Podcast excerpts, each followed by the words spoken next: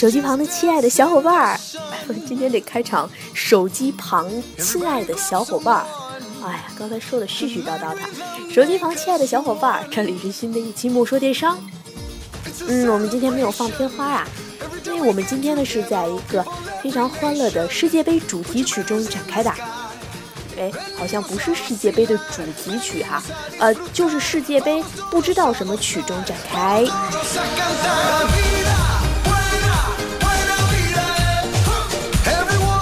嗯，这里是新的一期莫说电商，由联社品牌独家冠名播出。哎，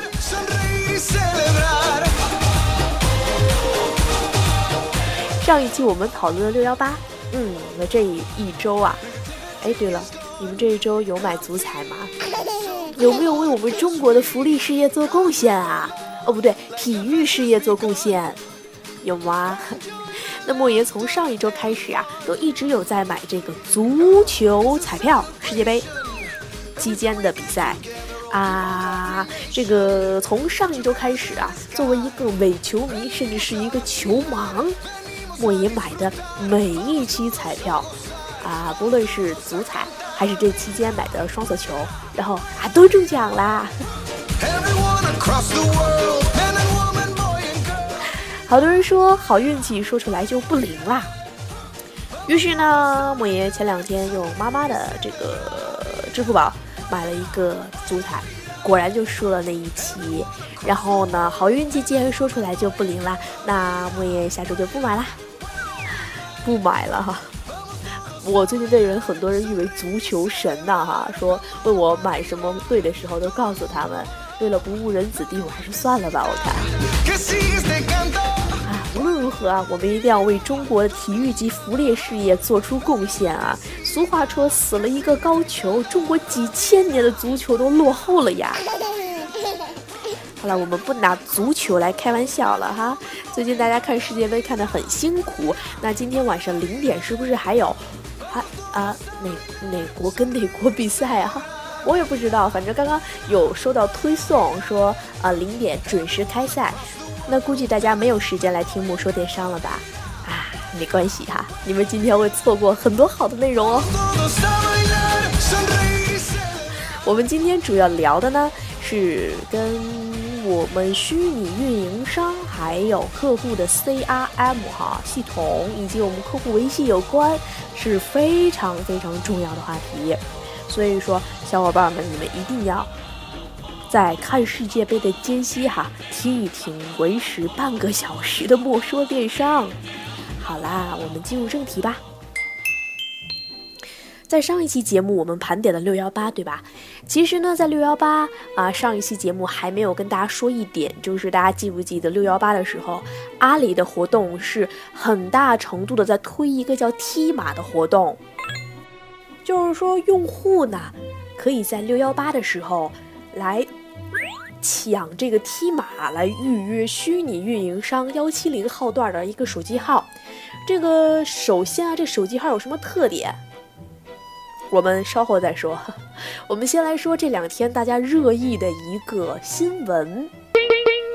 无论是微博呀，还是无论是微博呀，还是微信，这两天很多公众账号以及微博都在传一个消息，叫淘宝将屏蔽买家手机号，然后从此之后卖家就再也没有办法得到用户的数据啦。嗯。那这个消息呢？因为啊，前两天有人给莫爷提意见哈，说莫爷既然是在做电台类的节目，就一定要保证消息的真实性，不然会失去很多的用户。然后莫爷就是在看到这篇消息的时候，第一时间去网络上查询，目前确实还没有。得到淘宝官方的证实，因为它是周六发出来的消息嘛，嗯，不知道是工作人员休息呀，还是说啊，预计在下周或者是晚期的时候公布。但是啊，莫爷在包括虎嗅网啊，包括一邦动力这些，呃，还算口碑和新闻相对来说真实性比较高、口碑比较好的网站上查询到了这条新闻。啊，但是这新闻已经说了，淘宝目前并未正式对外公布，但是已经向其服务平台的开放者发布了相关通知，并且提醒开发者们注意相关接口的变更。那为什么哈淘宝会考虑采取手机号码保护的服务？嗯，最近相关的新闻都会爆料，可能你在淘宝上买了一条裤子，然后给了一个差评，或者是申请一个退货，就会受到卖家很无限无休止的骚扰，啊，不间断无休止。它其实呢，不光是严重影响了这个买家在淘宝网的客户体体验，同时呢，从刑事犯罪的角度上来说，它已经触犯了法律。这个警方是可以介入，然后通过技术手段来追踪你的这个播出的电话的，就是我们卖家的电话。所以说呢，针对此，莫言理解啊，它可能也是淘宝为了更好的扭转客户体验的原因。那为什么现在只对服务开放平台的开发者公布了消息呢？因为大家想一下，如果这项服务真正实施，包括我们的订单的系统。我们的评价系统，甚至是物流发货、物流详情以及收货地址相关的所有的软件儿，它的接口都会出现变更，对吧？那目前呢，我们仅仅可以根据淘宝给开发者通知的一些接口的变更来推测，说这项所谓的这个买家手机账号保护的服务，它究竟能够从哪几点来进行改变？首先啊，第一种可能性就是用户在拍下订单并且尚未付款的时候，原先我们是可以看到他的地址以及手机号的，对吧？那他拍下订单没有付款的时候，变更之后，他可能无法获得任何的手机号，这是第一步。那第二步，用户已付款，嗯，但是交易没有完结的时候，卖家可以看到用户的虚拟手机号。这个虚拟手机号呢，可能是阿里来为用户提供的，它基于运营商也好，基于阿里的虚拟运营商这样两项服务来为用户提供，有可能哈，只能说，因为大家对于这条消息都是在推测。那这个虚拟手机号它可以找到卖家吗？可以，啊，它可以通过这个虚拟手机号来跟。买家沟通，比如是否缺货呀，或者是你的地址某些快递不能送达呀，甚至是快递公司他看到这个虚拟账号也可以来跟买家沟通啊，比如说取件啊各方面。那第三种可能性是用户已付款且交易完结后，用户或者是啊。用户自己主动来申请，哎，我要停用临时号码的时候，虚拟手机号将无法接通，卖家将无法再次通过手机通讯与用户联系。那淘宝方面呢表示啊，新功能是为了保护用户的隐私，防止像我们刚才说的，因为一条裤子呀或者一个差评引发的对买家骚扰。它是保证了淘宝网整个网购生态环境的一个客户体验，同时呢，能够保证阿里系的一些产品进行良性的发展。那目前呢，该服务它是逐步开放的策略，由用户主动选择，所以说订单它具具备一定的随机性。这个是淘宝，我们通过淘宝给开发者他的一些接口变更来推测它有可能产生的一些情况。那在今天的节目呢，我们首先来科普一下什么叫虚拟运营商。大概在二零一三年底和二零一四年初，我们国家的工信部啊，陆续通过啊，陆续颁发了两批，一共涉及到十九家民营企业，为他们颁布了虚拟运营商牌照。那虚拟运营商是说什么呀？它指啊，这些公司可能拥有某种或某几种能力，比如说。技术呀、设备呀、市场这方面的能力，与电信运营商在某项业务或某几项业务上形成合作关系的合作伙伴，那电信运营商按照一定比例进行利益分成，把业务呢交给这个虚拟运营商去发展，其自身呢则腾出更多的力量来进行电信运营方面更重要的工作。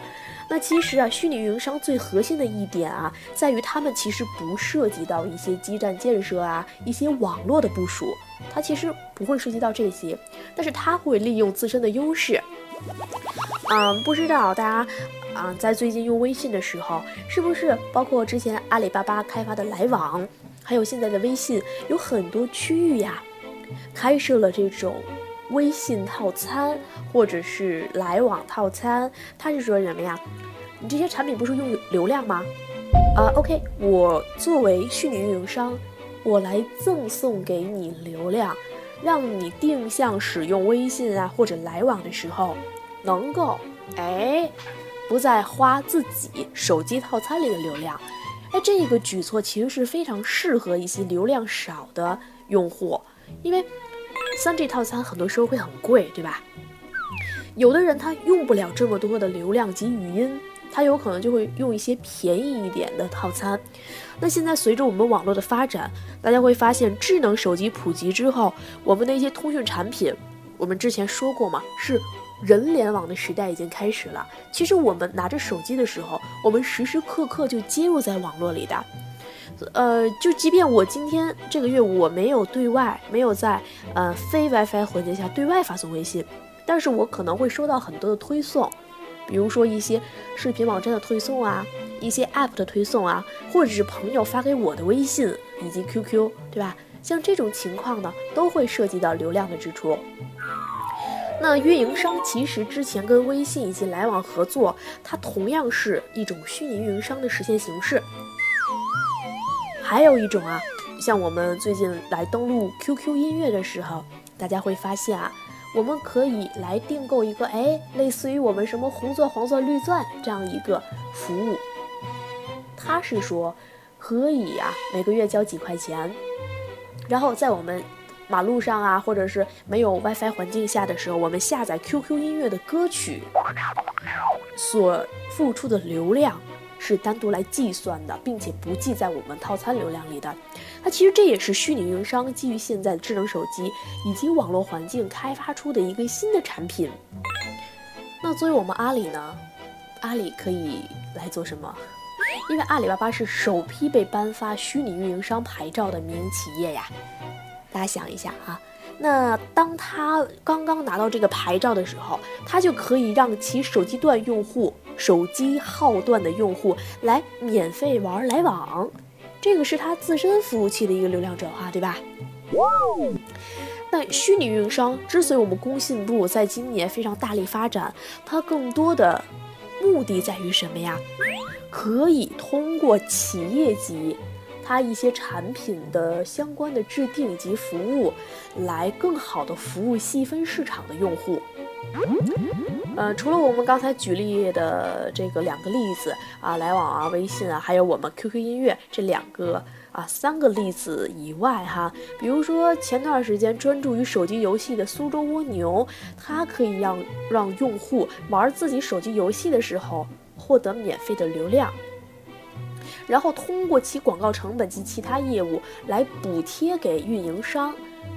对吧？就是也不能叫补贴，就是他自己通过这个广告及其他啊，比如说买装备啊，或者买什么其他的产品的这样一个收费，这部分的利润来替用户交纳它的流量的费用，对吧？那像这种手机加游戏加流量的运营模式呢，也将传统游戏的收费模式进行了颠覆，并且呢，它为互联网的电信市场注入了一股新的活力。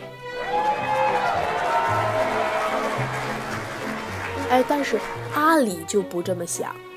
哎，这什么事儿啊？一到阿里巴巴手里，就会提出一个概念，叫做生态链。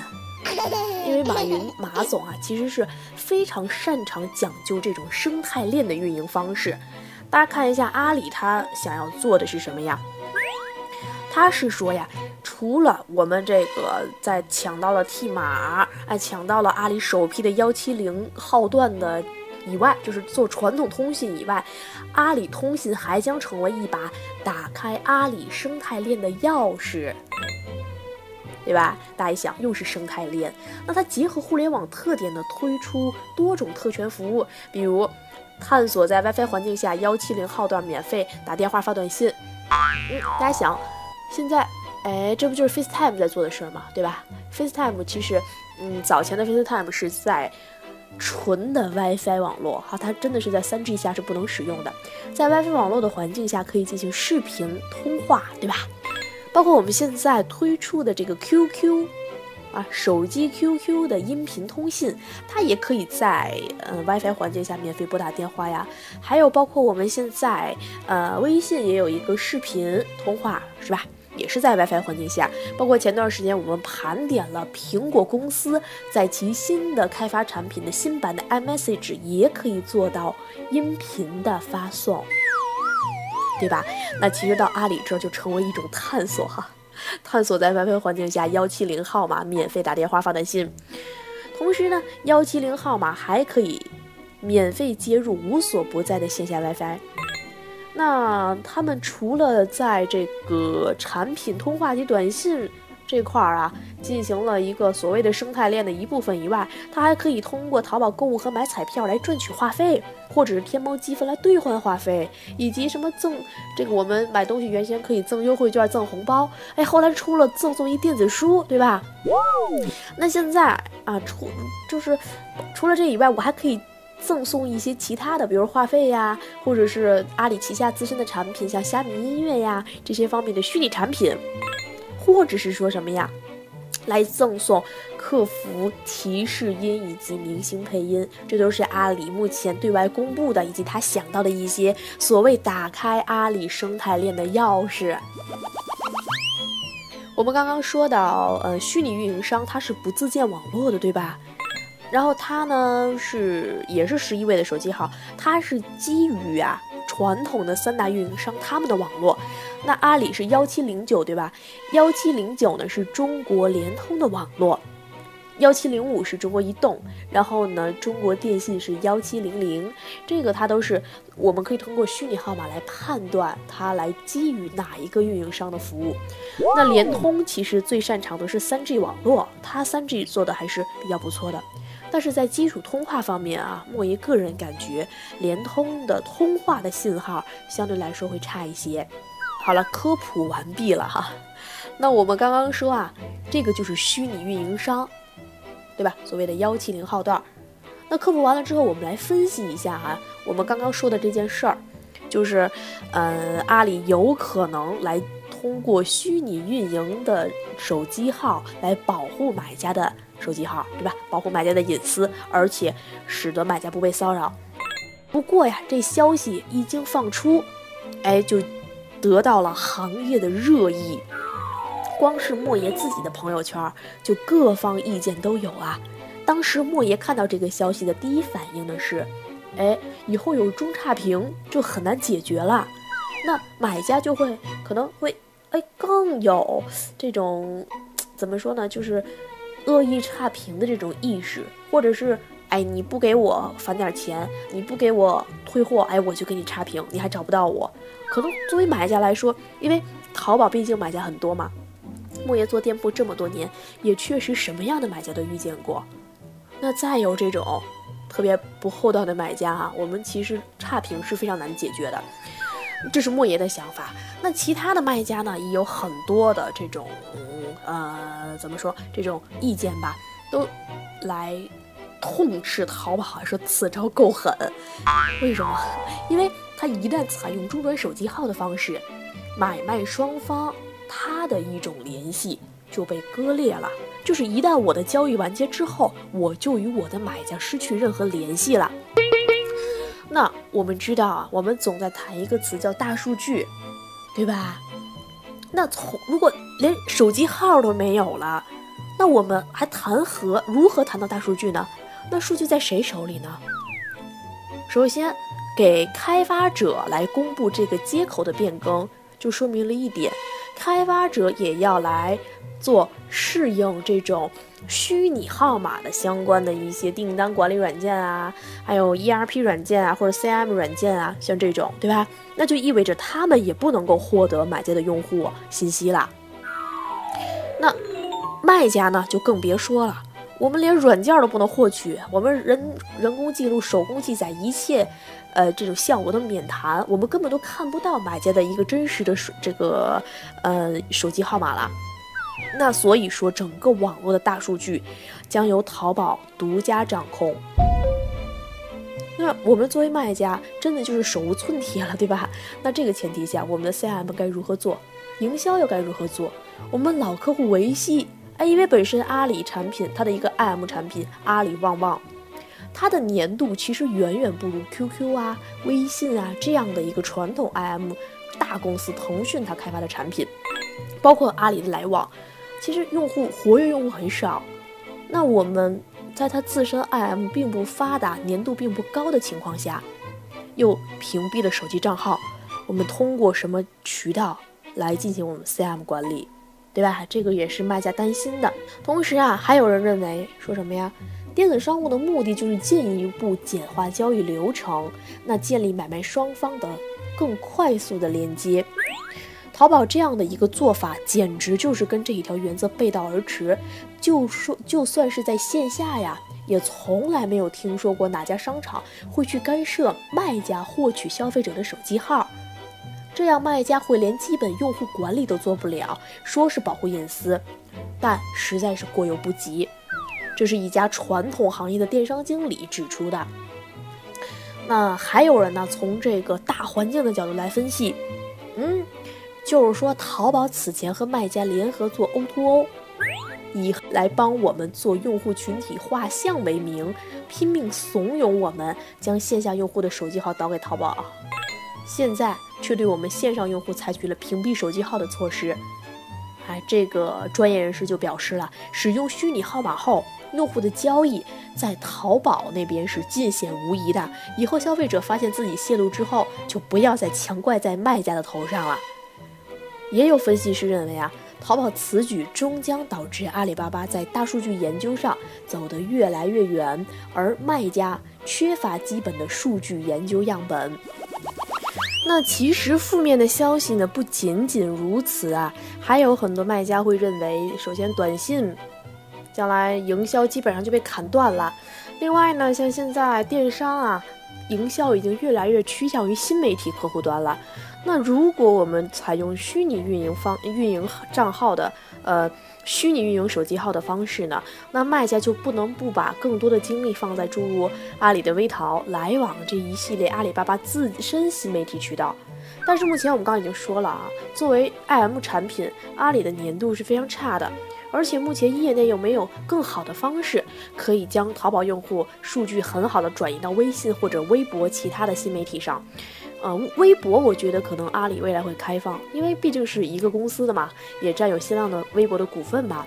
但是微信啊，两大天敌，预估计是很难来扭转这种情况的。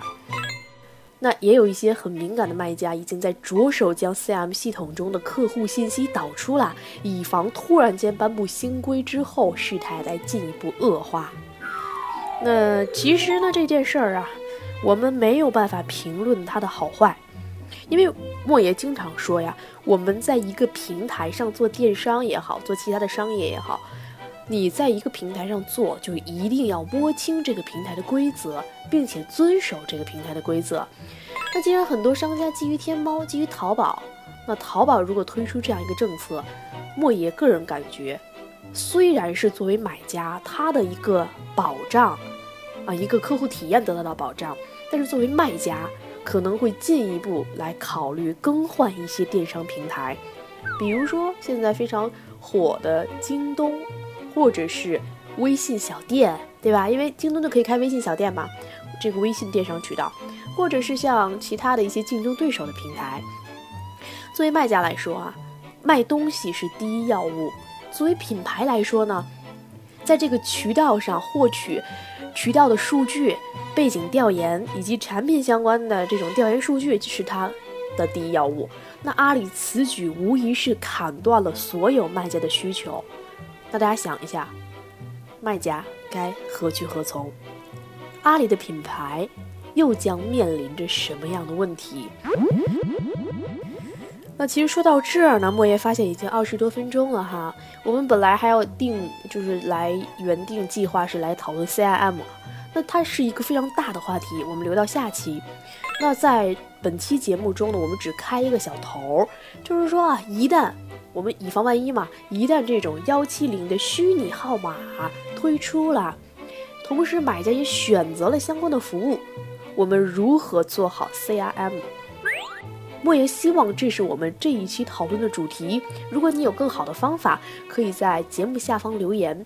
那莫言在下一期呢会来阅读啊，为大家阅读一些节目留言，或者大家可以关注莫言公司的微信 t y z x 零二二来跟莫言进行互动，把你的这种对 C M 的想法跟大家分享一下。我们也可以集思广益，达到更好的效果。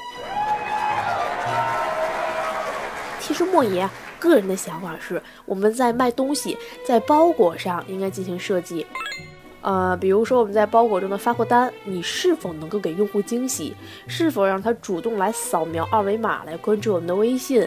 或者是你有什么互动的方式，让买家他自觉自愿的跳转到我们新媒体渠道上？这是一种方式。另外一种方式呢，是在赠品的设计上。比如说像早前阿福做的一些鼠标垫啊、零钱袋啊这种赠品，我们可不可以把我们的联系方式、店铺名称以及用户主动跟你获得互动的这样一些渠道来公布啊，来放在赠品上，让周遭的这些办公室的同事啊，或者是亲朋好友啊，能够看到这些联系方式，能够了解我们的品牌，这可能也是一种形式。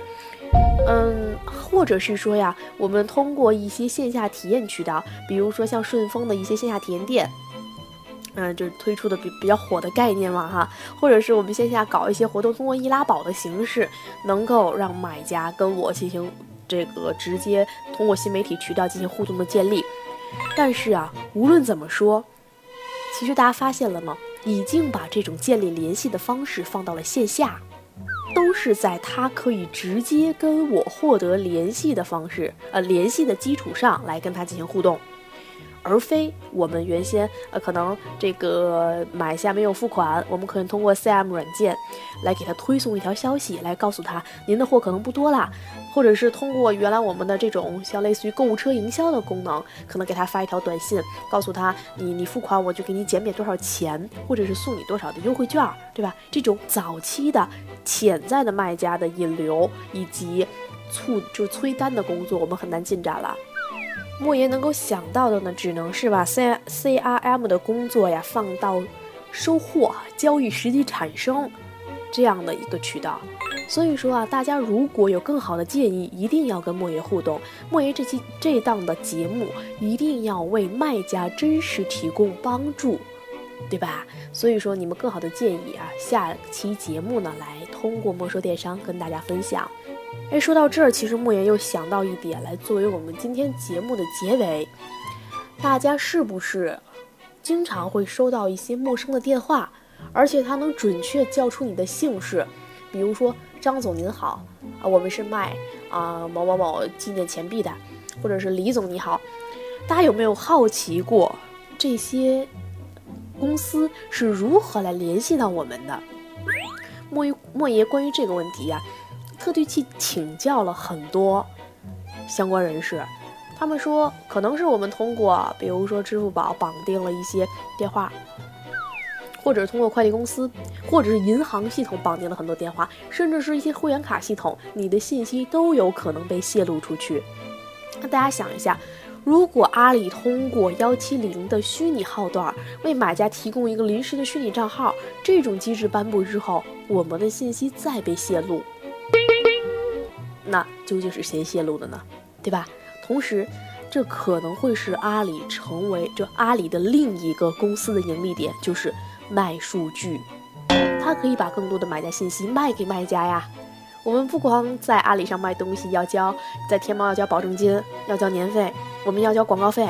同时，以后我们还有一个新的工作，就是买数据，也是一个新的成本支出。大家想一下，是不是？那其实幺七零呢，它的虚拟号端目前还面临很多问题，比如说很多银行账户它并不认可，还有很多绑定以及注册的这些产品，它还没有开通幺七零的号码端。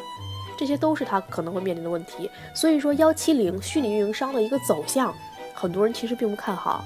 那我们也要随着事态的变化来看一下这件事情究竟靠不靠谱。